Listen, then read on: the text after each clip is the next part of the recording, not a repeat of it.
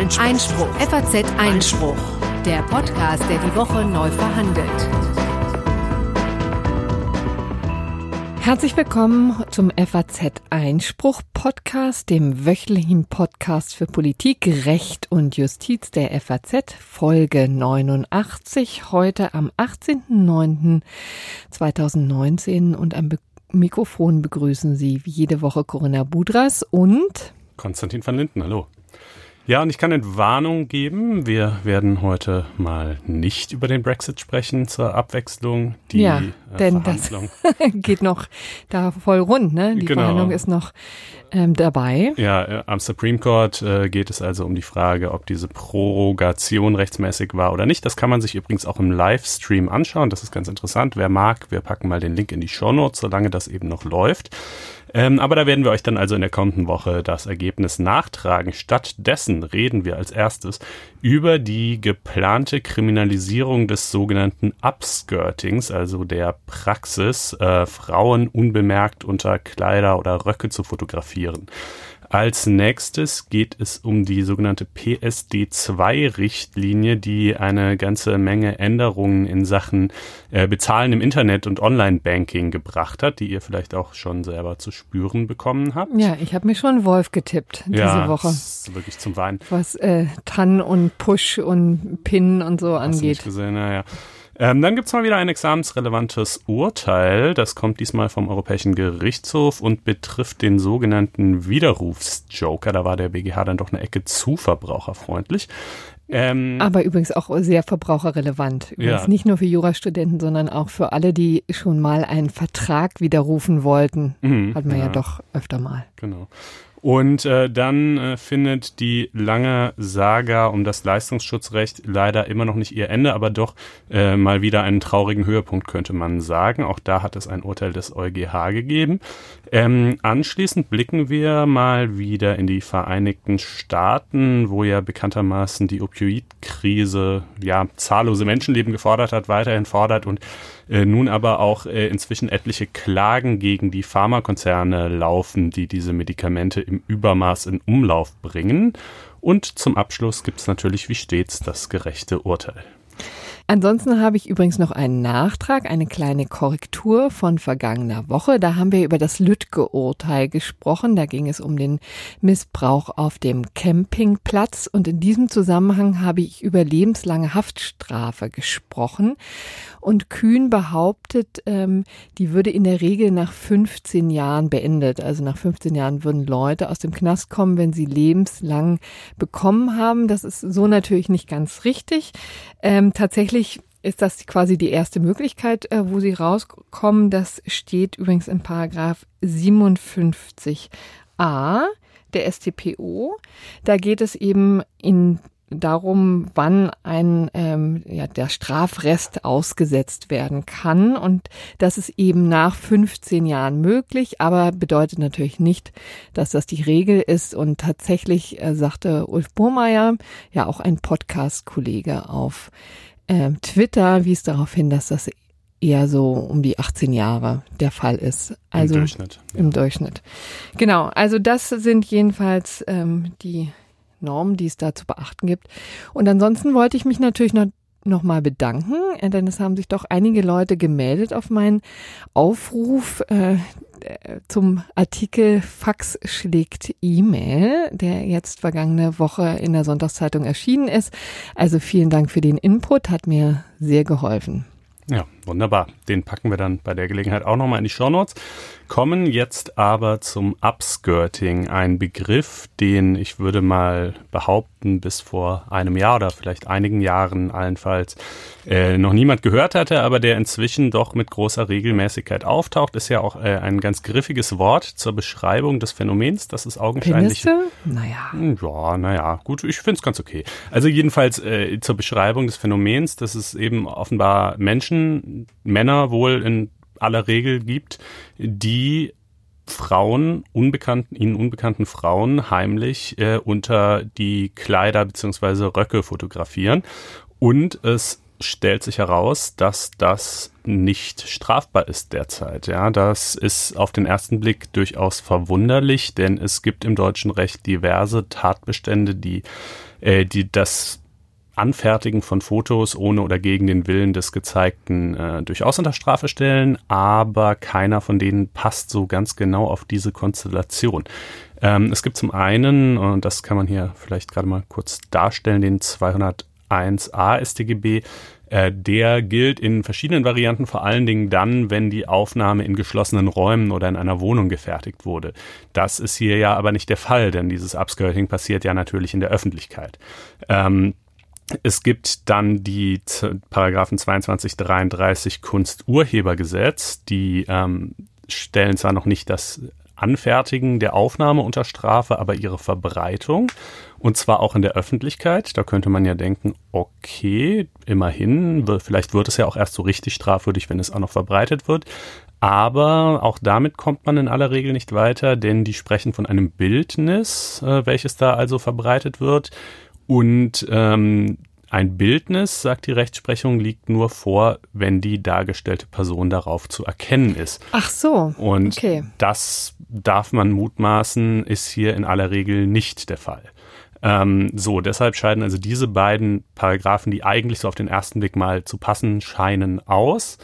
Ähm, dann gab es in der Rechtsprechung vereinzelte Versuche, weil das als unbefriedigend empfunden wurde, äh, Alternativen zu finden. Es gab zum Beispiel tatsächlich mal einen deutschen Bürgermeister, der offenbar ein notorischer Abskirter war und äh, dann eben irgendwann von einer Frau mal dabei erwischt wurde und die hat die Polizei herbeigerufen und ähm, dann wurde er eben angeklagt und das Gericht äh, hat auch gesehen, dass diese beiden gerade genannten Paragraphen nicht passen, hat ihn dann wegen Beleidigung verurteilt, das Amtsgericht München.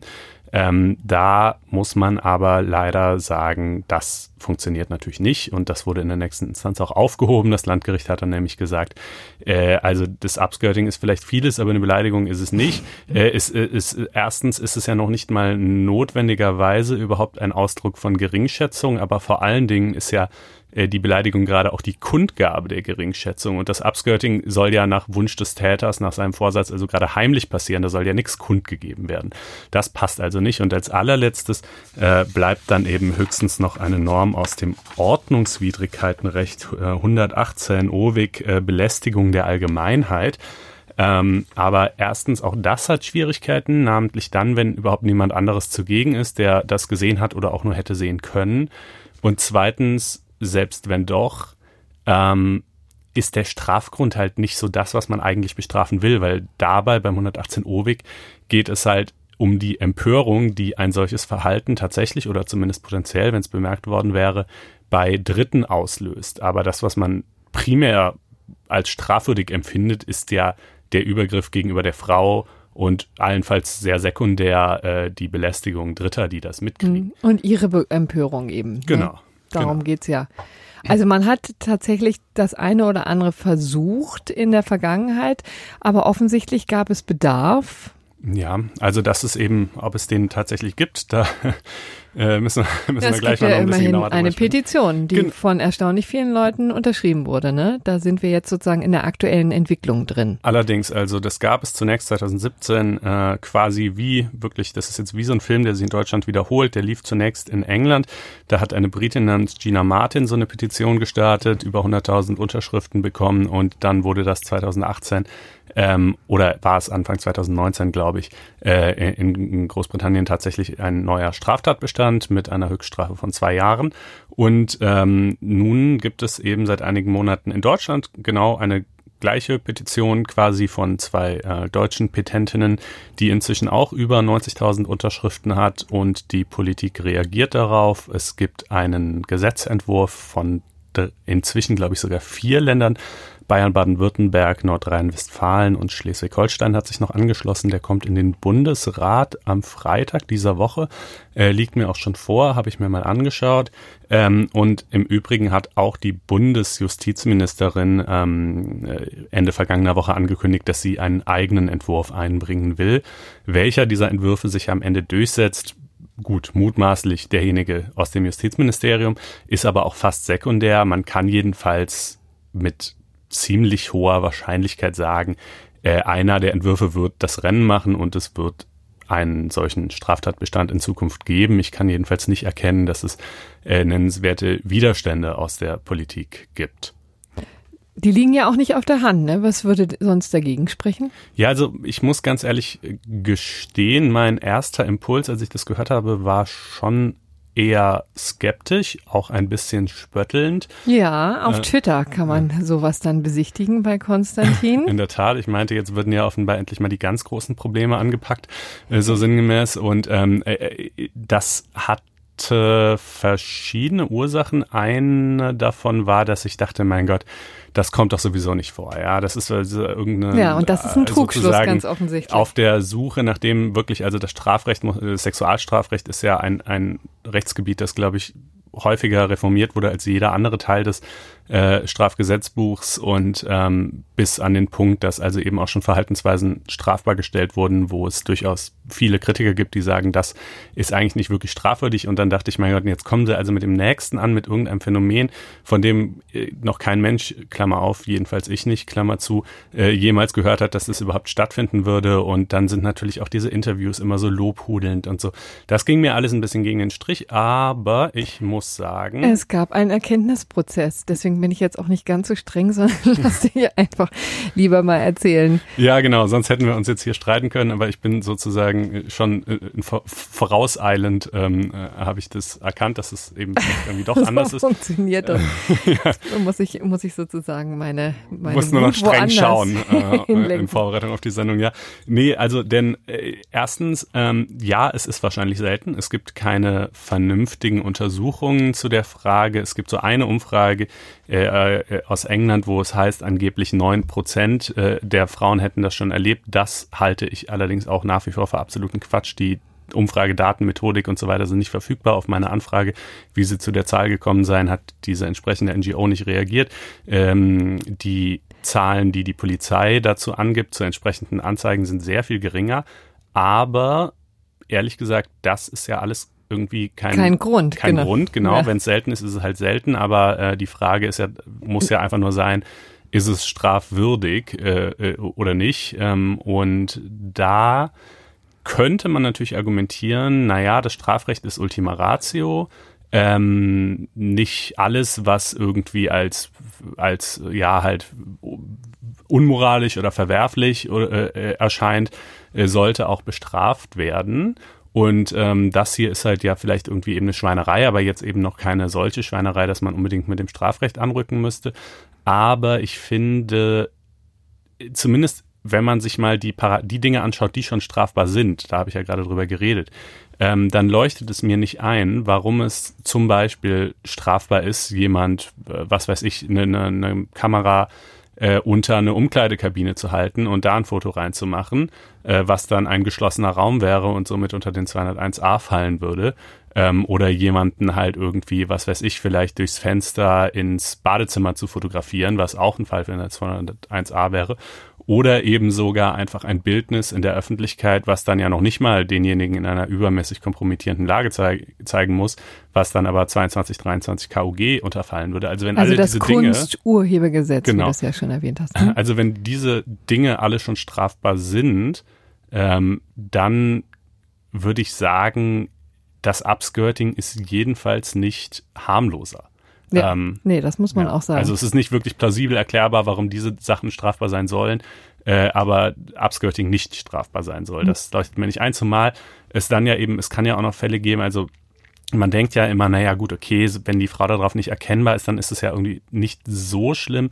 Ja, maybe, aber es ist ja auch vorstellbar und auch das gibt es übrigens, wie eine kurze Internetrecherche bestätigt hat, dass diese Leute dann noch ein zweites Foto dazu packen, äh, wo halt irgendwie das Gesicht eben sehr wohl drauf zu sehen ist, weil sie es irgendwie, mir ist äh, nicht wirklich begreiflich, was der Reiz dabei ist. So ist es ja nicht so, als gäbe es irgendwie einen Mangel von äh, Nacktaufnahmen im Internet, besser ausgeleuchteten von, von Leuten, die das auch wollen oder jedenfalls freiwillig machen. So, ich verstehe nicht, warum man das tut, aber äh, es muss wohl irgendwie was mit, was weiß ich, dem Reiz der Grenzüberschreitung, der äh, Respektlosigkeit des Trophäensammelns zu tun haben. I don't know, aber es jedenfalls äh, findet es statt. Ähm, Und äh, ja, insofern würde ich sagen, das ist ein jetzt sicherlich nicht das drängendste Problem der Welt, da bleibe ich dabei, äh, aber es ist schon ein äh, legitimer Punkt, äh, dass man das mal angehen kann.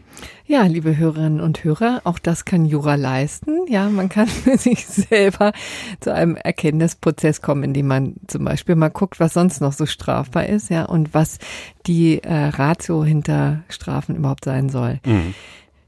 Also äh, wer sich auch an dieser Debatte noch beteiligen äh, möchte, die Konstantin mit sich selber da ausgeführt hat, ich muss ja gar nichts sagen. Der kann ja, das natürlich. Ja, gut, ich habe es auf Twitter auch ein bisschen nach, nach dem Tweet kamen natürlich auch diverse Antworten und so. Ist ja auch interessant. Das ist ja auch manchmal hin und wieder äh, ist es ja wirklich schön, äh, wenn da mal eben auch inhaltlich irgendwie was rumkommt und man vielleicht auch seine eigene Meinung einfach mal ändern kann. Ja. Ähm, gut. Jetzt kommen wir aber zum anderen Thema, wo du wahrscheinlich auch relativ meinungsstark bist. Es ja, und da bezweifle ich auch, dass es irgendjemand gelingen wird, meine Meinung zu ändern. Ja, da geht's ums Online-Banking. Ich lasse dir einfach jetzt mal freie Fahrt. Ja, ja, ja, ich bin gerade ganz so schön drin. Also ähm, genau, diese PSD2-Richtlinie, Payment Services Directive 2 oder auf Deutsch sagt man auch Zahlungsdienste-Richtlinie, ist eigentlich schon 2018 in Kraft getreten, zumindest teilweise, aber die wesentlichen Teile eben erst am 14. September 2019, also vor wenigen Tagen.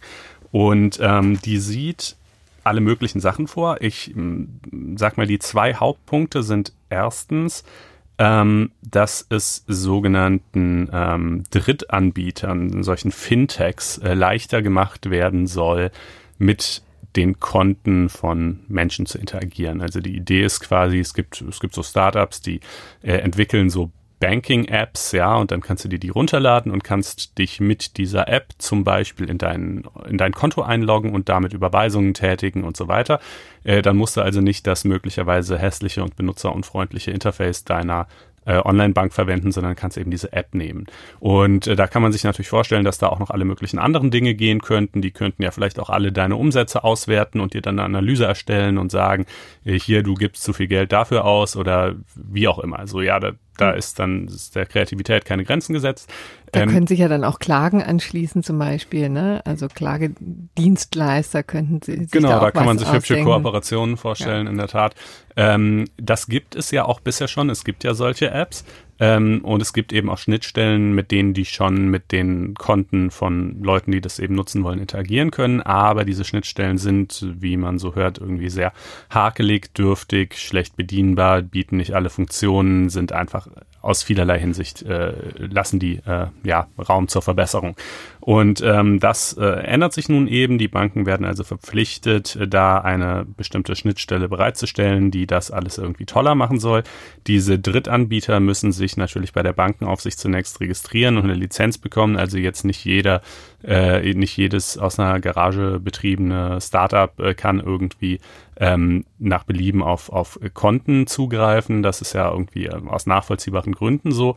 Ähm, man muss hoffen, dass das alles irgendwie gut funktioniert. Man kann sich natürlich vorstellen, eine Kombination aus technischen Pannen, Hacks, Datenmissbrauch und so weiter, die da potenziell zu ähm, ja, Ungemach äh, führen könnte, wenn man jetzt also vielleicht in Zukunft irgendwie drei verschiedenen von diesen Drittanbietern zu unterschiedlichen Zwecken ähm, in unterschiedlichem Ausmaß Zugriff auf sein Konto gewährt und am Ende irgendwann hat man auf einmal, äh, ist auf einmal das Geld weg und kein Mensch weiß so genau, wo in dieser Kette lag jetzt eigentlich der Fehler.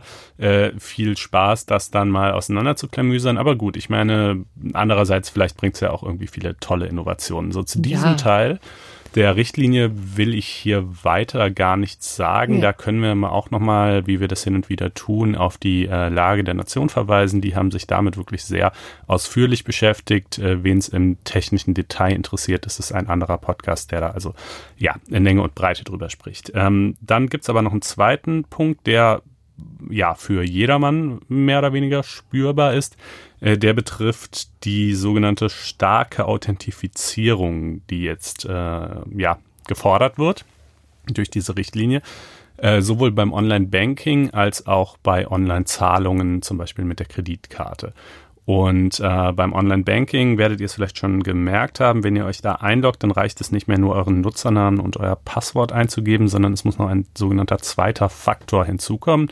Das kann zum Beispiel eine TAN sein, die ihr per SMS bekommt. Das kann auch eine TAN sein, die irgendwie so eine Fototan, wo ihr mit eurem Handy dann euren Computerbildschirm scannt, ähm, oder es kann aus einer App der Bank heraus irgendwie generiert werden. Äh, das ist von Bank zu Bank total unterschiedlich, ähm, weil die Richtlinie eben nur sagt, es bedarf eines zweiten Faktors aus folgenden Bereichen, aber nicht sagt, wie exakt der jetzt zu ermitteln sei. Genau, die können frei kombiniert werden von der Bank. Ne? Das, die kann sich das sozusagen aussuchen und dann ihren Kunden ähm, dann Angebot machen. Und auch da gibt es dann wahrscheinlich wieder Unterstufungen. Also ich konnte mich bei meinen Banken dann auch, konnte das auch auswählen, ja, mhm. welches Verfahren ich nun haben möchte. Es, wird ein bisschen unübersichtlich. Es wird ein bisschen unübersichtlich, es ist auch einfach unterschiedlich von Bank zu Bank. Zum Beispiel diese SMS-Tans, die kosten bei manchen Banken Geld für jede TAN, die dir zugeschickt wird, bei anderen nicht. Aber die Fototans sind meistens kostenlos. Dann gibt es auch noch so eigene TAN-Generatoren, die du dir bestellen kannst, wenn du möchtest. Hat halt den Vorteil, dass du noch weiterhin Banking betreiben kannst, auch wenn du zum Beispiel dein Handy verlierst ähm, etc. etc. Gut. Äh, das Einzige, was allerdings nicht mehr geht, sind Papiertannlisten. Ja, die äh, darf es nicht mehr geben, weil zu unsicher. Ja. Ähm, und ähm, vor allen Dingen, wenn man sie die ganze Zeit mit sich rumträgt und irgendwie vielleicht verliert. Ja. ja. Ähm, und prinzipiell soll das auch für Kreditkartenzahlungen gelten. Ähm, das ist allerdings noch nicht der Fall. Ich habe es auch gerade gestern noch ausprobiert, was auf Amazon bestellt. Das ging ganz normal wie immer. Er liegt daran, dass die ähm, Bundesbank gesagt hat, wir ähm, beanstanden das einstweilen noch nicht, wenn das, wenn darauf verzichtet wird, weil die Online-Händler einfach noch nicht so weit sind. Also die, die Kreditkartenunternehmen wohl schon, die könnten das technisch äh, realisieren, aber die allermeisten Online-Händler, gerade die kleinen und mittleren, äh, haben das einfach irgendwie noch nicht implementiert und man will jetzt auch nicht, dass das ganze Online-Banking zusammenbricht. Das wird aber perspektivisch auch kommen. Das heißt, vorbei sind die schönen Zeiten des jetzt mit One-Click-Kaufens ähm, auf Amazon. Ähm, Wobei gut, da kann man immerhin noch hoffen, es soll dann auch so Whitelists von vertrauenswürdigen Händlern je nach Bank wiederum geben, wo dann ausnahmsweise doch drauf verzichtet werden kann, auch in Zukunft. Aber an sich wird es nerviger, kurz gesagt, mhm. ja. Ähm, und äh, was Jetzt kann man natürlich, also es wird ja immer so verkauft äh, auf den Seiten der Banken und überhaupt als toller Vorteil für den Kunden, ähm, weil es ja jetzt alles viel sicherer. Ähm, aber da bin ich mir nicht so sicher, ob das wirklich so ein großer Vorteil ist.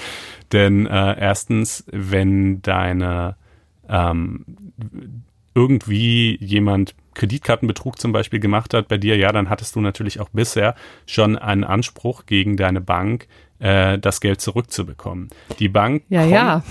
konnte dann wiederum einen Schadensersatzanspruch gegen dich haben, wenn äh, sich herausstellt, dass du ganz besonders blöde warst, kurz gesagt. Ja. ja, was wahrscheinlich nicht ganz so selten vorgekommen ist. Also ob dieser Schadensersatzanspruch tatsächlich dann durchgesetzt wurde oder so, ist hm. natürlich nochmal eine andere Frage. Aber ich kann mir einfach wirklich vorstellen, dass äh, einfach viel, viel Geld jedes Jahr rausgepumpt wurde, weil Leute einfach zu unachtsam waren. Ja, sicherlich. Ähm, aber deshalb ist es, und ich könnte mir auch vorstellen, dass der Nachweis, dass es, dass der Kunde quasi schuld war, ähm, schwierig zu führen ist für die Banken. Ich weiß auch nicht, in welchem Ausmaß die das tatsächlich getan haben bisher.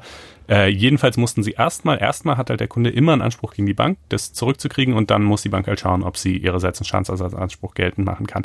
Deshalb wollen die Banken natürlich diese Betrugsproblematik eindämmen und deshalb würde ich einfach mal behaupten, diese zusätzlichen Sicherheitsmaßnahmen dienen in erster Linie dem Interesse der Banken, äh, die eben keine Lust auf diese Ärger haben. ja, was ich jetzt aber auch kein Verbrechen finde, ehrlich gesagt. Was ich auch kein Verbrechen finde, wobei es natürlich schon mal nervig ist für all jene, die so wie du und ich nicht so doof sind, auf Phishing-Mails oder ähnliches reinzufallen äh, und äh, sehr zuversichtlich sind, äh, dass sie auch schon bisher nicht Gefahr liefen, zu Betrugsopfern zu werden und nun aber gleichwohl, äh, weil es ja leider keinen Online-Banking-Führerschein gibt, den man machen könnte, äh, eben auch genauso wie alle anderen nervigerweise diese zwei Faktoren einsetzen müssen. Mein Lieber, ich bin leider auch schon Opfer geworden. Oh. Okay, gut. Ich hatte höflichkeitshalber gesagt. Ja, und ich fand mich aber auch in diesem Zusammenhang gar nicht so doof, ehrlich gesagt. Weißt du, wie es dazu kam? Ja, es war tatsächlich in einem Restaurant in Florida. Da ähm, habe ich mit Kreditkarte gezahlt und ehrlich gesagt, ich kann mich nicht, also das haben wir rekonstruiert, dass es da gewesen sein muss. Und offensichtlich wurde mir dabei tatsächlich alle Daten geklaut, alle notwendigen Daten und ähm, dann ist jemand shoppen gegangen bei Toys R Us und also wirklich für über 1000 Dollar. Und dann hat die äh, Bank ähm, gab es war Bank of America tatsächlich alles anstandslos bezahlt. Hat mhm. mich nicht nur darauf hingewiesen, dass das so gewesen ist, sondern hat, äh, bevor ich überhaupt äh, irgendwas sagen konnte, mir den das Geld überwiesen, also zurückgebucht. War ich sehr dankbar dafür, aber ich, seitdem bin ich ein bisschen großzügiger und kann mir vorstellen, na, mit einer Zwei-Faktor-Authentifizierung wäre das in der Tat, hätte es der Kriminelle schwieriger gehabt. Mhm. Und ja, da habe ich ein bisschen Verständnis für. Äh, ich habe ich hab ja auch gesagt, nicht auf Phishing-Mails einfallen. Also bei Kreditkarten, in der Tat, da hast du recht. Kreditkarten sind ja wirklich ein weirdes System, weil alles, was du hm. brauchst, um mit einer Kreditkarte zu bezahlen, steht ja auf der Kreditkarte drauf. Auch dieser tolle Prüfcode, ich meine, der steht ja hm. auch drauf, halt auf der Rückseite. Das ist, das gewährt ja keine große Sicherheit. Also jeder, der deine Kreditkarte mal sieht und sich das abschreibt, kann damit einkaufen. Das ist natürlich tatsächlich ein bisschen irre.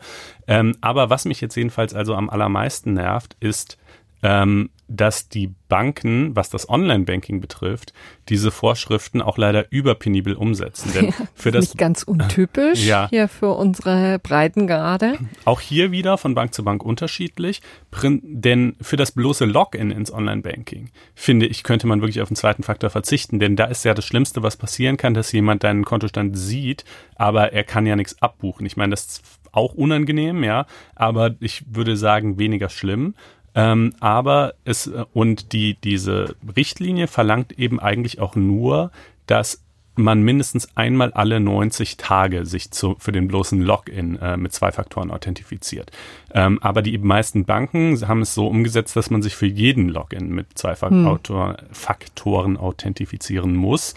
Und noch obendrein haben es ebenfalls die meisten Banken jetzt so umgesetzt, dass man bereits nach fünf Minuten Inaktivität, was echt nicht lang ist, wieder ausgelockt wird. Das heißt, wenn du halt irgendwie mal da, was weiß ich, deine Umsätze anschaust und parallel musst du dann irgendwo anders was checken, um zu sehen, ob das so stimmt oder so, zack, bist du ausgelockt, wieder einloggen, wieder hm. zwei Faktoren. Das ist nervig und das ist unnötig nervig. Das verlangt die Richtlinie noch nicht mal. Ähm, man, vielleicht wird sich das auch im Laufe der Zeit ein bisschen entspannen. Vielleicht sind die Banken jetzt erstmal so huiuiui, jetzt lieber erstmal ganz äh, überkorrekt sein und dann können wir ja mit der Zeit mal schauen, wie es sich einspielt, kann man nur hoffen. Äh, man kann natürlich auch zu einer anderen Bank wechseln, wenn es einen zu sehr nervt, aber das ist auch wieder ein Riesenaufwand. Ja, es ist ein Riesenaufwand, auch das habe ich übrigens schon mal gemacht. Ja, eben, genau, das Ach. macht halt realistischerweise keiner, weil so schlimm ist es dann doch wieder nicht. Ähm, gut, wie dem auch sei, also ich kann das Anliegen schon verstehen, es hat sicherlich auch seine berechtigten Elemente aber es macht es auch einfach irgendwie schon anstrengender, das Leben im Internet. Ja, so ist das. Hast du jetzt deiner Wut freien Lauf gelassen? Ja, das war. Sind wir damit äh, am Ende dieses Themas? Ich würde sagen. Dann kommen wir zu einem anderen sehr verbraucherrelevanten Thema, mhm. dem Widerrufsjoker, eben auch examensrelevant. Äh, deswegen wollen wir das hier auch ein bisschen juristisch realistischer vorstellen, aber jetzt keine Angst, es wird trotzdem nachvollziehbar bleiben. Also es geht nämlich tatsächlich um ein Kuriosum, das ewige Widerrufsrecht, das es ja in einigen Konstellationen in Deutschland gibt, dank ständiger Rechtsprechung des Bundesgerichtshofes. Dazu muss man wissen, dass es grundsätzlich insbesondere für Fernabsatzverträge, ähm, also und Haustürgeschäfte, muss man sagen. Also letztendlich bei vielen Konstellationen, wo man nicht in den Laden geht und was kauft, ein Widerrufsrecht gibt. Also da muss man eben darüber informiert werden, dass es dieses gibt. Dann hat man zwei Wochen Zeit, ohne Nennung der Gründe einen Vertrag zu widerrufen, also zurückzutreten, ohne dass das ähm, ein Problem ist. Das ist eine sehr verbraucherfreundliche Regelung, hat natürlich den Eingang gefunden über das Europarecht in deutsches Recht, liegt eben daran, dass der Verbraucher ein armes Würstchen ist, ja, und nicht mit Augenhöhe auf äh, nicht auf Augenhöhe mit dem Ver Käufer eben verhandeln kann. Ja, und deswegen will man ihn besonders schützen. Und das Ganze hat aber ein bisschen Überhand genommen, weil tatsächlich es relativ schwer ist ähm, oder war für lange Zeit, solche Widerrufsklauseln rechtssicher zu formulieren. Ja, also da gab es insbesondere in den Nullerjahren Jahren oft so Situationen, wo das dann blöd formuliert wurde, schlecht formuliert wurde, nicht ausreichend informiert wurde und so weiter. Und ähm, es ist eben so, dass wenn nicht ordentlich über das Widerrufsrecht informiert wurde, also der Verbraucher nicht das, die Gelegenheit hatte, sich darauf vollständig einzurichten, dann blieb es eben nicht mehr bei, nicht nur bei den 14 Tagen Widerrufsrecht, sondern das dauerte dann für immer. Ja, also so hat Ewig. es der, der BGH jedenfalls äh, dann entschieden. Das war ja auch sehr umstritten, ähm, äh, aber BGH, es gab dann glaube ich auch noch die Alternative eines Jahres oder so, aber der BGH meinte, nee, in solchen Konstellationen tatsächlich für immer.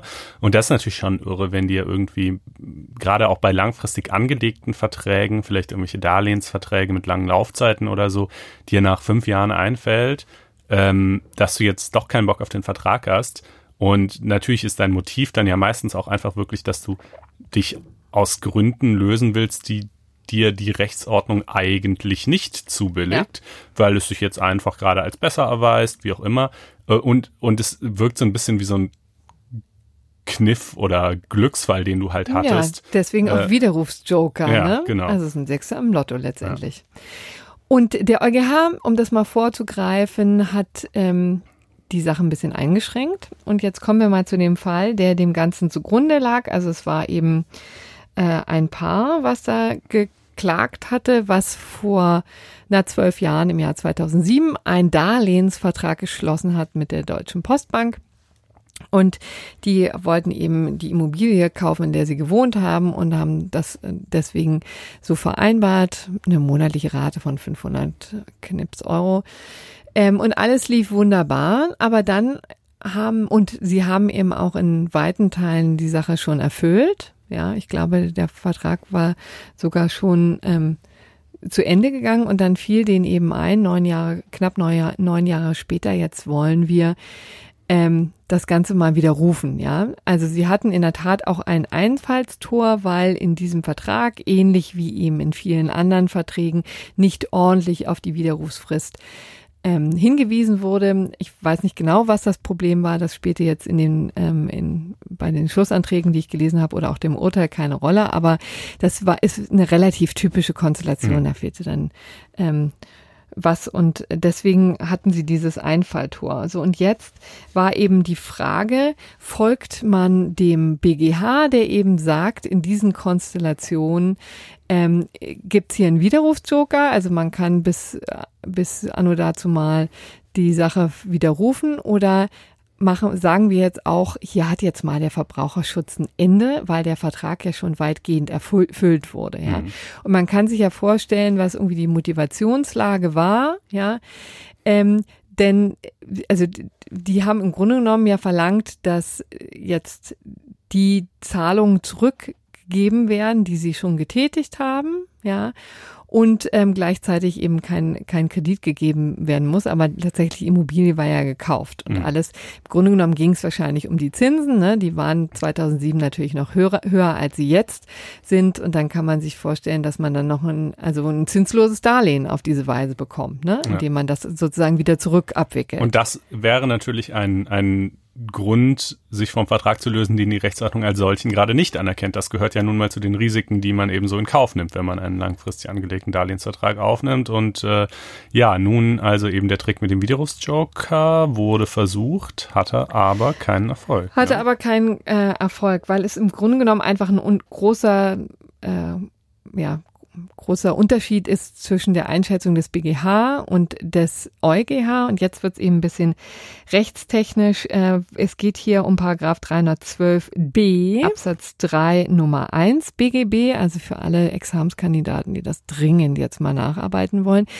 Ähm, Sie können übrigens auch gerne mal sich das Urteil oder vor allen Dingen auch die Schlussanträge angucken. Die sind natürlich auch bei sowas immer extrem hilfreich. Wir können hier leider wirklich dann doch nicht so sehr in die Tiefe gehen, aber das wollte ich jetzt hier mal ähm, ähm, ja, zu Gemüte führen. Ähm, und da ist, steht eben explizit drin, ja, dass ähm, der Widerrufsjoker nicht gezogen werden kann, wenn der Vertrag schon erfüllt ist, und zwar auf Wunsch des Verbrauchers, wie es hier in diesem Fall so war, ja. Und ähm, BGH hat es eben eingeschätzt, also hier geht's gar nicht um 312 in diesen Konstellationen, ja. Ähm, da gehen wir auf eine andere Kette, das geht um Paragraph 355 äh, Absatz 3 BGB in Verbindung mit Paragraph 495. Ja, und ähm, da gibt es diese Einschränkung nicht. Also BGH sagt eben, wenn wir diese Konstellation anwenden, dann ist der Widerrufsjoker möglich. EuGH hat gesagt, nee, machen wir nicht. Also wir müssen hier die Richtlinie so auslegen, dass das auch in diesen Fällen ähm, der Widerruf nicht möglich ist, ja, und deswegen haben leider hat das Paar Pech gehabt, ja, konnten nach neun Jahren ihren Vertrag eben nicht mehr abwickeln. Ah, interessant. Also quasi diese Darlehensverträge seien dann eben solche Verträge, bei denen quasi schon Erfüllung eingetreten sei und deshalb kein Widerruf mehr ja. möglich. Ja. Und das hätte auch ein gerechtes Urteil werden können, ehrlich gesagt, weil ich bei diesem Widerruf Joker natürlich sehe auch ich auch den Charme für Verbraucher, ja, aber irgendwann ist auch mal Schluss. Ja. Und ähm, ich glaube, die zwei Prozent Zinsen, die sie da gezahlt haben, waren nun auch nicht, ähm, ja, sittenwidrig hoch. Nicht so ganz. Also das jetzt ein kleiner Ausflug ähm, zum Thema Widerrufsjoker. Und dann kommen wir jetzt, ach, zum Leistungsschutzrecht. Auch ja. eine andere Knaller-EuGH. Ähm, Geschichte von ja, vergangener Woche. In der Tat. Ähm, also das Leistungsschutzrecht gemeint ist jetzt hier das deutsche nationale Leistungsschutzrecht, wie es 2013 eingeführt wurde. Und ähm, wer sich erinnert, oder wir haben ja auch mitunter schon hier in der Sendung drüber gesprochen. Äh, der weiß, dass äh, dieses Leistungsschutzrecht also eine Symphonie des Scheiterns äh, war, die der jetzt eben ähm, zumindest was die nationale Regelung äh, angeht, dann noch der Schlussakkord hinzugefügt wurde. Das hast ähm, du wunderschön gesagt. Äh, die Idee äh, beim Leistungsschutzrecht war ja, dass die Verlage gesagt haben, die Suchmaschinen, die Nachrichtenaggregatoren, insbesondere Google, ähm, verdienen Geld mit unserer Leistung, weil sie nämlich so kurze Anreißertexte präsentieren auf Google News. Man kennt das ja, sieht man ein, ein kleines Bild oftmals, eine Überschrift und eben so ein Anreißertext. Und ähm, dieser Anreißertext ist ja, speist sich ja aus dem Artikel. Den Artikel haben wir geschrieben, das ist unsere Leistung. Ähm, Google wird unter anderem dadurch attraktiv, dass es diese Texte präsentiert ähm, und deshalb muss es uns dafür Lizenzgebühren zahlen. Und äh, eben da das aber nach vorheriger Rechtslage äh, nicht zu begründen war, wurde dann eben das Leistungsschutzrecht eingeführt, was für kurze und Textabschnitte gelten sollte. Was genau ein kurzer Textabschnitt ist, äh, wurde bis heute nicht so vollständig geklärt die Überschrift wohl noch nicht. Die hätte Google wohl darstellen dürfen, aber jedenfalls dieser Anreißer dann. Und äh, Google wiederum sagt, äh, alles Quatsch, es ist eher andersrum. Äh, ihr profitiert sogar davon, wenn wir diese Anreißer präsentieren, weil dadurch klicken die Leute halt auf den Text und landen dann auf eurer Seite und genau das wollt ihr ja. Ähm, gut, so die Ausgangskonstellation. Dann bekanntlich ähm, haben einige Verlage zunächst darauf bestanden, dass Google ihnen eben Gebühren zahlt. Dann hat Google gesagt, machen wir nicht. Dann haben die gesagt, dann äh, erlauben wir euch das nicht mehr.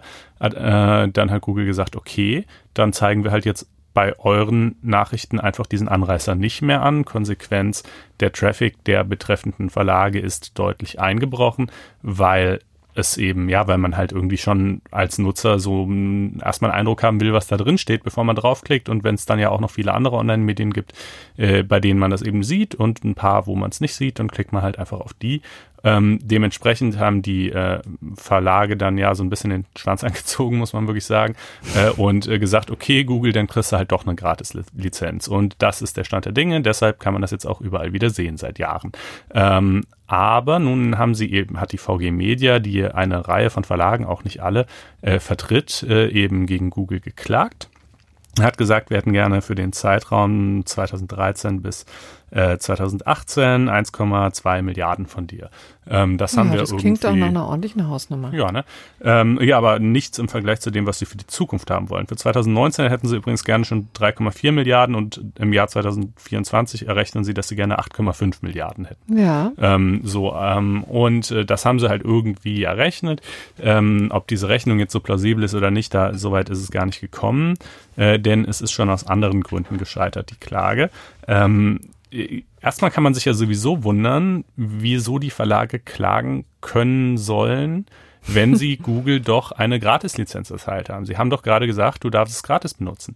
Äh, ja, da sagt die VG Media, Ja, aber daran können wir nicht festgehalten werden, weil wir hatten ja keine Wahl. Ja, das ähm, ist marktmissbräuchlich, Konstantin. Ja, das ist halt gewesen. Das ist halt das, was ich schon immer sage, da wird das Leistungsschutzrecht zum Listungsschutzrecht. Ja, also äh, egal wie Google es macht, ist es verkehrt sozusagen. Blenden Sie es nicht ein, geht's nicht, weil oh, unser Traffic bricht ein, blenden Sie es ein, sollen Sie zahlen müssen, was, äh, was aber einfach nicht einzusehen ist sozusagen. Naja, und nun kam es also zum EuGH und äh, der hat gesagt, ähm, das ganze deutsche Leistungsschutzrecht ist von vornherein unwirksam. Äh, allerdings nicht aus irgendwelchen Sinnhaftigkeits- oder Gerechtigkeitserwägungen heraus, äh, sondern aus einer formalen Grund weil das 2013, als es, bevor es verabschiedet wurde, nicht bei der EU-Kommission notifiziert wurde. Das äh, muss man machen bei sogenannten technischen Vorschriften, ähm, also Vorschriften, die zum Beispiel den digitalen Binnenmarkt betreffen, äh, damit die EU-Kommission schon im Vorfeld gucken kann, ob dieses nationale Gesetz möglicherweise gegen Europarecht verstößt. Äh, das wurde damals nicht gemacht, obwohl die Bundesregierung durchaus wusste, dass das ein Problem sein könnte, darauf auch hingewiesen worden war und es auch intern, wie sich dann im Nachhinein erwiesen hat, das kann man alles sehr schön bei Julia Reda nachlesen, äh, dass es also intern durchaus. Das ist die ehemalige Abgeordnete der Piraten im Europäischen Parlament, die in der vergangenen Legislaturperiode vor allen Dingen in Sachen Artikel 13 unterwegs war. Ne? Das genau, genau. Kleine, kleiner Einschub. Richtig, die eine sehr engagierte Digitalpolitikerin war inzwischen nicht mehr im Europäischen Parlament, was ich schade finde, aber gut, wie dem auch sei. Jedenfalls ähm, die hat das alles nochmal detailliert aufgeschrieben, hat halt gezeigt, dass es also durchaus äh, diverse Abteilungen in den Ministerien gab, gab, die auch darauf hingewiesen haben, dass da eine Notifizierungspflicht voraussichtlich besteht. Ähm, aber wenn man das hätte notifizieren wollen, dann hätte Schwarz-Gelb, die ja damals noch regiert haben, es in der Legislaturperiode nicht mehr durchbekommen. Und ähm, da sie aber das unbedingt noch machen wollten, haben sie es eben einfach ohne Notifizierung durchgedrückt, nur im nationalen Gesetzgebungsverfahren. Das ging noch, aber ist nun eben ein Schlag ins Wasser geworden, weil unwirksam. Ähm, das alles ist aber leider trotzdem immer noch nicht das Ende vom Lied, ja. ganz im Gegenteil sogar, äh, denn ähm, bekanntlich ist ja die europäische Urheberrechtsreform äh, vor einigen Monaten verabschiedet worden. Da haben wir hier sehr ausführlich drüber gesprochen. Ich verweise an der Stelle auch mal auf Folgenummer, ich glaube, es war 66, ähm, wo das also ja im Detail dargelegt wird. Und ein Teil dieser Urheberrechtsreform ist eben auch die Einführung eines neuen europäischen Leistungsschutzrechts ähm, sodass also vermutlich diese Front dann in einem bis anderthalb Jahren, wenn das eben in deutsches Recht umgesetzt ist, äh, wieder von neuem aufgehen wird. Ja, weil man ehrlicherweise jetzt auch äh, sagen muss, in solchen Konstellationen, ich finde das dann immer sehr äh, unbefriedigend, wenn das jetzt über dieses Notifizierungsverfahren hm. läuft als Argumentation. Ne? Das ist so ein bisschen, naja. Ja, das ist natürlich wirklich, ja, ich meine, es ist, es ist irgendwie auch bezeichnend, weil es halt schon äh, ja Ausdruck der Tatsache ist, dass das quasi überhastet ähm, und einfach nur aus einem starken politischen Willen, äh, aber äh, heraus verabschiedet wurde, ohne sich irgendwie vorher gründlich damit auseinanderzusetzen. Aber trotzdem sagt es natürlich im Ergebnis nichts darüber aus, ob das nun ja. berechtigt äh, in einem rechtlichen Sinne ist oder nicht. Ähm, Eine inhaltliche Entscheidung wäre irgendwie schöner. Genau, die, da wird's ja, also ist ja klar, dass äh, auch das neue Leistungsschutzrecht dann nicht, äh, nicht äh, vollständig ohne äh, Rechtsstreitigkeiten ähm, irgendwie durchgesetzt wird werden können. Und äh, da werden wir dann noch drüber reden, wenn die Zeit reif ist. Ähm, aber fürs Erste mag das genügen und wir kommen zu einem ganz anderen Thema. Ja, das äh, vornehmlich in den Vereinigten Staaten grassiert, muss man mhm. sagen. Die Opio Opioid-Krise. Mhm. Das kann man irgendwie auf Englisch leichter ja, aussprechen. Opioid klingt so ein bisschen. Ich finde es generell ganz schwierig. Also ähm, es geht eben um ähm, ja wirklich fürchterliche Zustände, die es da schon in seit Jahren gibt. Es gibt viele Menschen, die einfach abhängig geworden sind von diesen Opioiden, ja, von eben Schmerzmitteln, die da verschrieben werden ähm, ins, auch schon seit langer Zeit eben nicht nur für ganz, ganz starke ähm, Schmerzen und ganz schwere Krankheiten, sondern über Jahre hinweg eben auch für in Situationen, wo man im Nachhinein sagen muss, das war einfach zu viel, ja. ja. Und wo Leute reihenweise abhängig ge geworden sind und die auch wirklich jämmerlich an Überdosen gestorben sind, ja. Also 400.000 ist eine Zahl, 400.000 äh, Menschen sollen in den vergangenen Jahren gestorben sein. Ja, etliche sind eben abhängig. Das geht in die Millionen. Das sind schon wirklich ganz fürchterliche äh, Zustände. Ja, oft war die Laufbahn dann ja auch so, dass die Leute quasi erst über die ärztliche Verschreibung drangekommen sind, süchtig geworden sind und dann irgendwann ähm, auf der Straße gelandet sind. Und denn ich meine, Heroin ist halt auch ein Derivat davon. Ja, also Heroin äh, wird ja auch aus ähm, Mohn beziehungsweise aus Opium dann gewonnen, äh, ist also auch verwandt mit Opiaten und äh, so war dann, sage ich mal, eine, ein, ein häufiger Weg, den viele Menschen irgendwie beschritten haben und wo der endet, äh, kann man sich ausmalen. Ja, und inzwischen ist das eben auch zu einer großen rechtlichen ja, Schlacht geworden, muss man sagen. Aber vielleicht beginnen wir erstmal von vorne. Also äh, in den 90er Jahren hat das Ganze seinen Ursprung genommen in den Vereinigten Staaten. Da war die Situation eben so, dass Schmerztherapie na, ziemlich vernachlässigt wurde, weil man eben die Befürchtung hatte, dass das in eine Medikamentensucht führt, weil man auch ähm, nur starke Medikamente, eben Opium, Morphium und so weiter eben gegeben hat, aber dann am Ende quasi eines Lebens, ja, bei schweren Krebskrankheiten, wenn der Tod sozusagen absehbar war. Das war Status quo und für viele äh, Patienten, aber auch für die Ärzte war das eine sehr unbefriedigende Situation, weil ganz offensichtlich war, dass oft Patienten Schmerz leiden mussten, obwohl das vielleicht gar nicht nötig war. So war im Grunde genommen der Duktus. Das Ganze hatte viel dann auf fruchtbaren Boden, insbesondere bei einem Unternehmen, das Purdue Pharma heißt, von einer stinkreichen Familie geführt wird, den Sacklers, die eben durch diese ganzen Medikamente eben ein Milliarden-Imperium aufgebaut haben.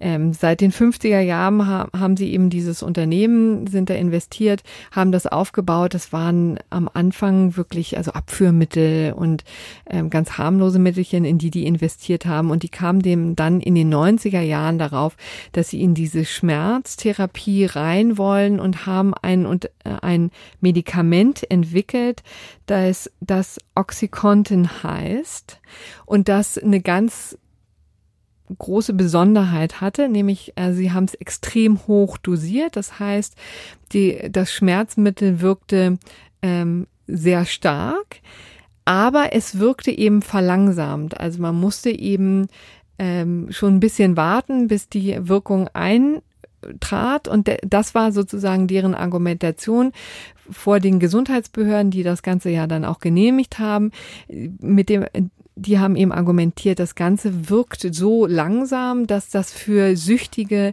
nicht attraktiv ist. Ja, also wenn du eben Heroin oder Crack oder so nimmst, dann bist du auf die sofortige Wirkung aus und möchtest nicht stundenlang drauf warten. Also stundenlang war es natürlich auch mhm. nicht, aber. Ja, aber dann tritt das eben auch so graduell, also so retardierte Medikamente, das kennt man ja auch in genau. Deutschland. Genau.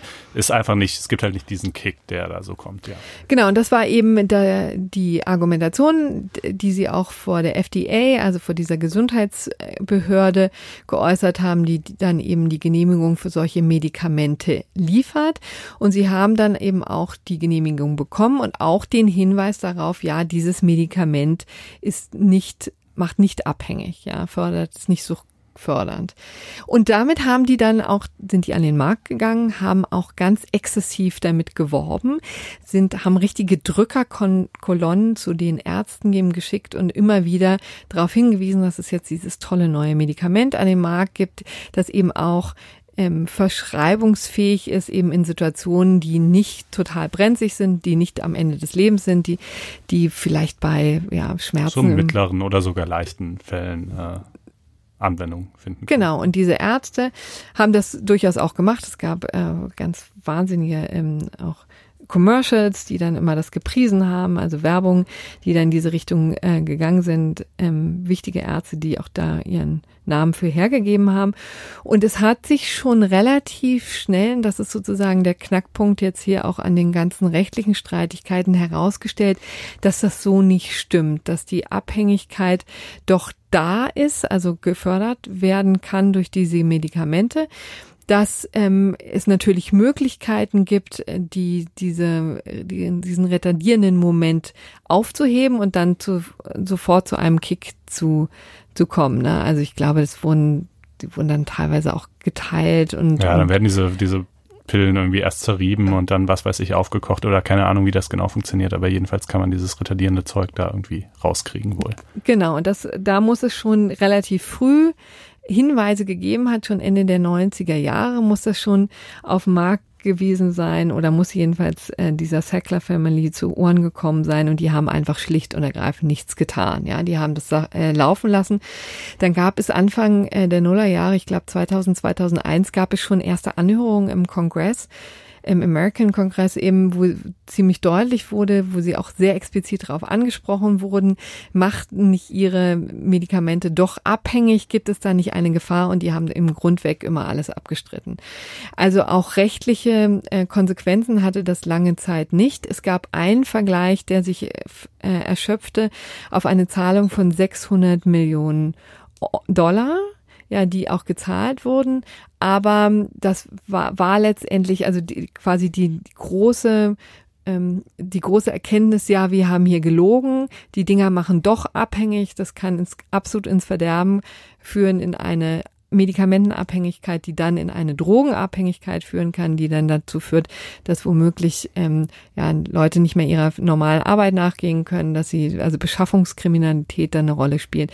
All das sozusagen hätte damals verhindert werden können, war aber eben nicht so, weil nach wie vor eben immer wieder unterstrichen wurde, hier gibt es keine Abhängigkeit. So, und das Ganze hat sich jetzt äh, zu einem regelrechten Problem ausgeweitet. Wie gesagt, die Zahlen habe ich ja genannt.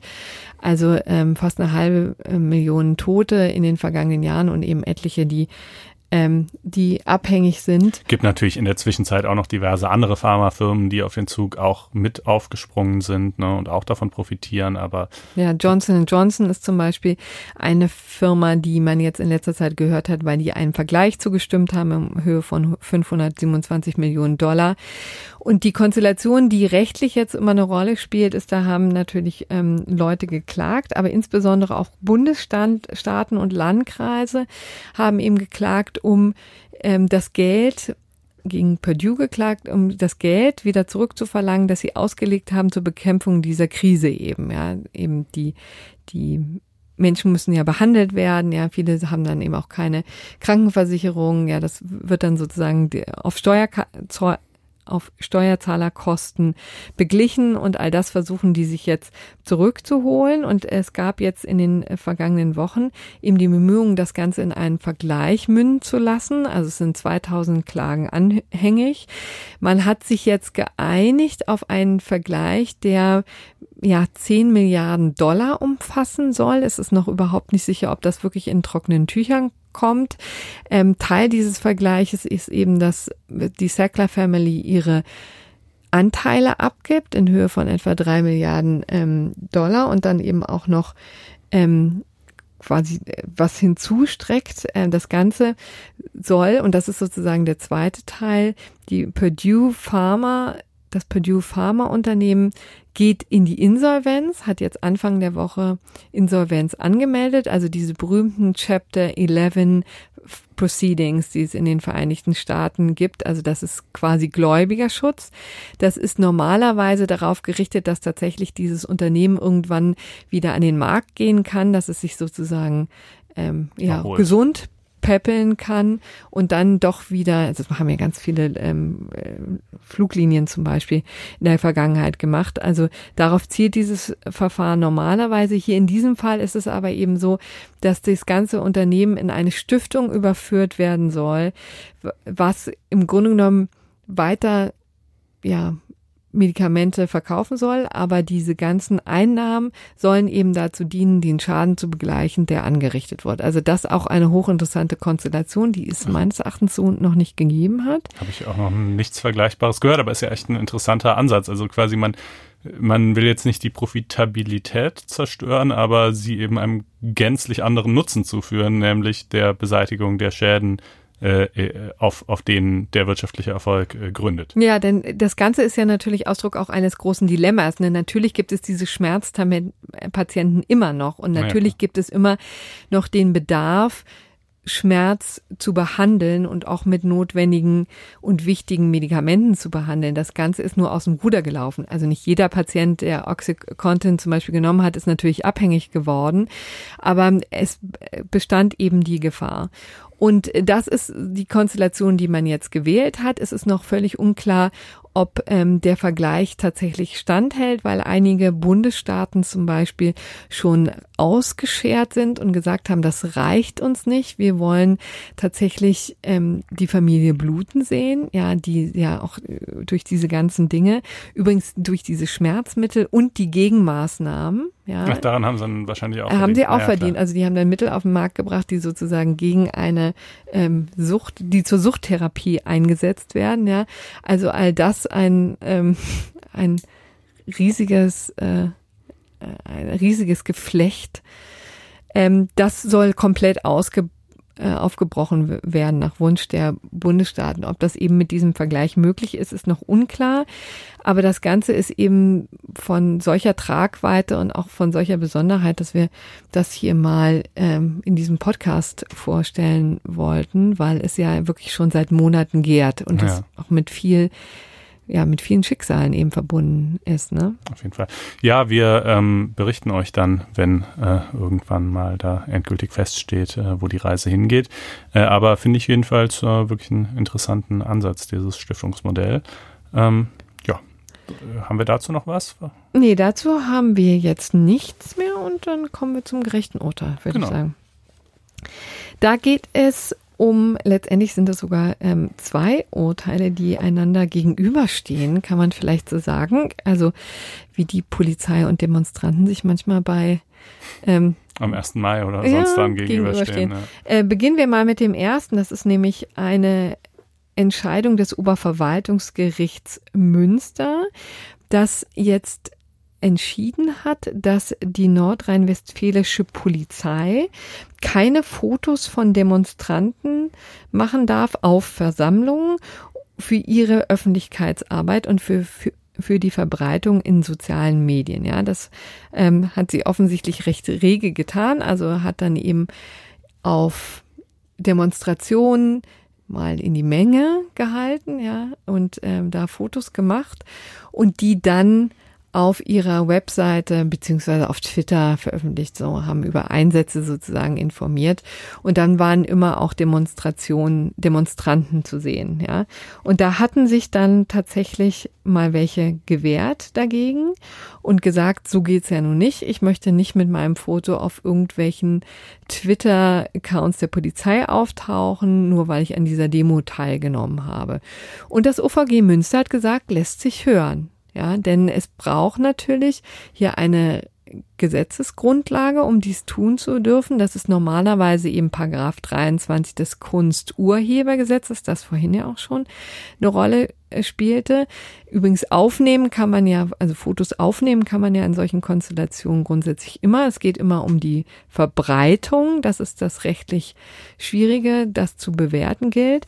Und auf dieses drei, auf diesen Paragraphen 23 des Kunsturhebergesetzes hatte sich auch die Polizei in diesem, in dieser Konstruktion äh, berufen.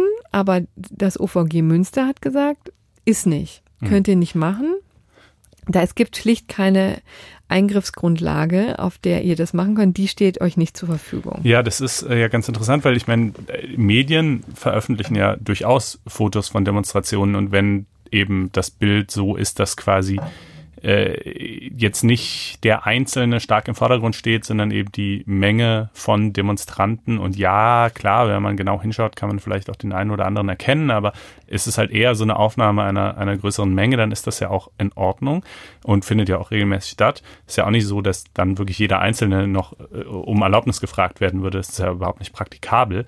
Ähm, äh, aber anders augenscheinlich bei der Polizei, die eben natürlich sozusagen als Teil der öffentlichen Verwaltung äh, einer gesonderten Ermächtigungsgrundlage bedürfte, wenn ich das OVG Münster richtig verstehe. Ja, so ist es auf jeden Fall zu verstehen. Und das, ähm, da sagte eben das Gericht, dass polizeiliche Foto- und Videoaufnahmen geeignet seien, einschüchternd, abschreckend oder in sonstiger Weise verhaltenslenkend zu wirken. Ja, also die Teilnehmer könnten eben äh, verschreckt werden dadurch und das hindert sie daran. Mir kommen die Tränen. Naja. Also gut. ich möchte äh, anmerken, dass äh, nicht ich diese Entscheidung als das gerechte Urteil äh, präsentiere, sondern Corinna das tut. Ja. Denn ihr wisst Und ja, das wie, aus es, guten äh, Gründen. wie es bei mir äh, steht, wenn es um solche Themen wie Datenschutz äh, und äh, ähnliches geht. Also ganz ehrlich, wer in der Öffentlichkeit demonstriert, äh, der mag damit leben, dass das dann auch mal fotografiert wird und irgendwo steht. Das, finde ich, gehört auch zum Eintreten für eine Sache mit dazu. Ich halte Artikel 8 des Grundgesetzes, die Versammlungsfreiheit, halte ich hoch. Ja, kann ja auch jeder gerne gegen sich alle versammeln. Widerstände, lieber Konstantin. So, und wir wollten dann zugleich nochmal ein spiegelbildliches Verfahren vorstellen. Auf dieses Verfahren hat uns übrigens äh, der Twitter-Account von der Kanzlei Löffel Abra hingewiesen, also auch Mhm. kurz vor der Sendung. Wie überhaupt schon mitunter auf das eine oder andere. Die sind da ja immer sehr umtriebig. Genau, hinweisen. Da haben wir auch schon das eine oder andere uns mal angeguckt. Hier jetzt auch wieder. Vielen Dank dafür. Und dann noch einen besonderen Dank an Professor Dr. Joachim Jahn vom Beck Verlag von der NJW. Auch ein sehr geschätzter Ex-Kollege hier von der FAZ, der uns dann gleich, also mich namentlich, mit dem Urteil in dem Fall versorgte. Ähm, vielleicht kann ich es mal vorstellen. Also das war nämlich quasi der spiegelbildliche Fall. Da ging es um die Musikband Freiwild, ja, in einschlägigen Kreisen bekannt, durchaus auch mit Zweifel vom zweifelhaften Ruf, ja. Ja, das Ähm. heißt, die seien so rechts irgendwie, oder? Also ich kenne mich ehrlich gesagt nicht aus. Ich habe nie was von denen gehört, aber das ist so das Einzige, was bei mir haften geblieben ist. Ja, sind äh, wohl ziemlich erfolgreich und aber auch mit dem Vorwurf behaftet. Sie seien rechts, das streiten sie ab, aber es wird jedenfalls, also ihre Fans rekrutieren sich äh, wahrscheinlich. Sind jetzt nicht überwiegend bei der. Antifa. Richtig, genau. Okay. So, und äh, Freiwild äh, hatte ein äh, Konzert, das übrigens polizeilich geschützt werden musste. Ähm, da gab es also einen Polizeieinsatz. Ich weiß gar nicht genau, wo der eigentlich stattfand. Ähm, ich glaube, es war irgendwie auch NRW. Ähm, so, und weil da eben linke Demonstrationen äh, äh, stattgefunden haben. So, und deswegen haben die in einem Video zu ihrem äh, einschlägigen Song ähm, haben sie, ich äh, suche jetzt gerade mal diesen Titel, weil kein Krieg für ewig ist. So hieß dieser Song. Es tut mir wirklich fürchterlich leid, auch da bin ich total blank. Aber in diesem Video wurden eben auch ähm, Aufnahmen von dem Polizeieinsatz bei diesem Konzert eben eingestellt, auch sehr prominent eingestellt. Da war eine Polizistin, eine Zugführerin zu sehen, zwei Sekunden lang, aber schon ziemlich herausgehoben. So und diese Frau hatte sich gewehrt gegen das Erscheinen in diesem Musikvideo, das übrigens inzwischen, glaube ich, eine halbe Million Mal abgerufen wurde und hat gesagt, dass damit kann ich mich nicht einverstanden erklären, denn ich bin hier so herausgehoben und Polizei hat ja nun ein Neutralitätsgebot und ich möchte hier einfach nicht in Verbindung mit dieser rechten Band Mhm. gebracht werden, ja. Und da hat wiederum das Landgericht Darmstadt dieser Klage Recht gegeben. Das spricht übrigens auch dagegen, dass das äh, in NRW stattgefunden hat.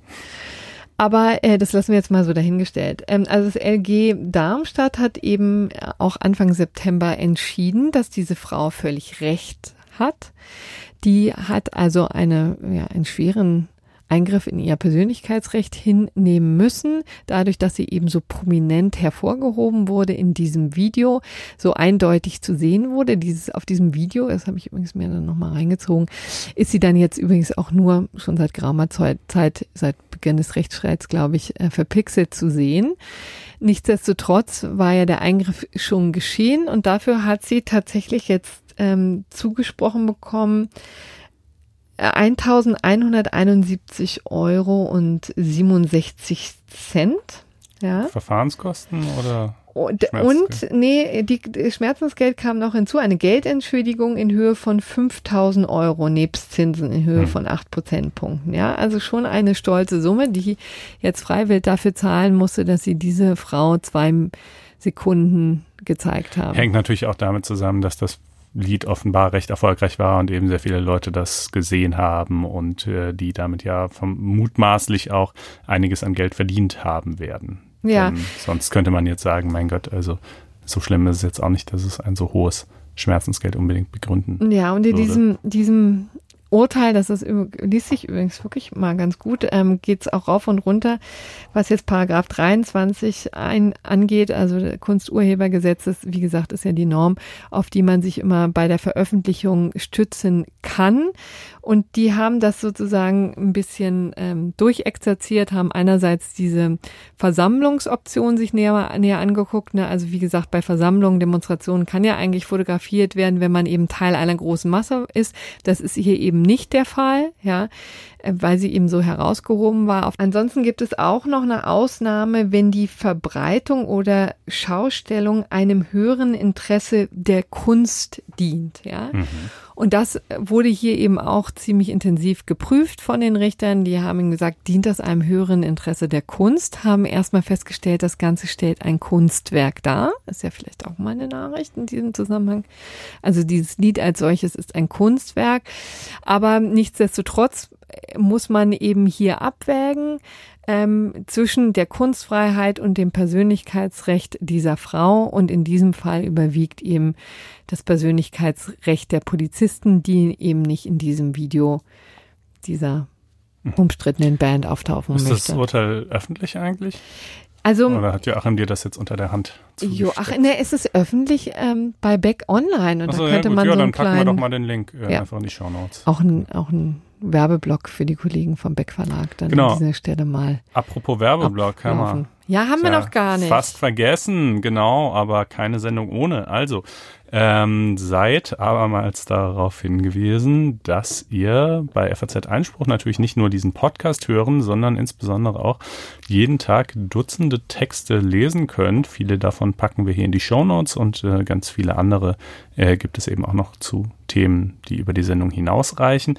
Ähm, falls ihr nicht schon ein Abo haben solltet, wird es aber wirklich höchste Zeit und ihr könnt eins abschließen unter faz.net-einspruch testen. Vier Wochen lang kostenfrei und risikolos.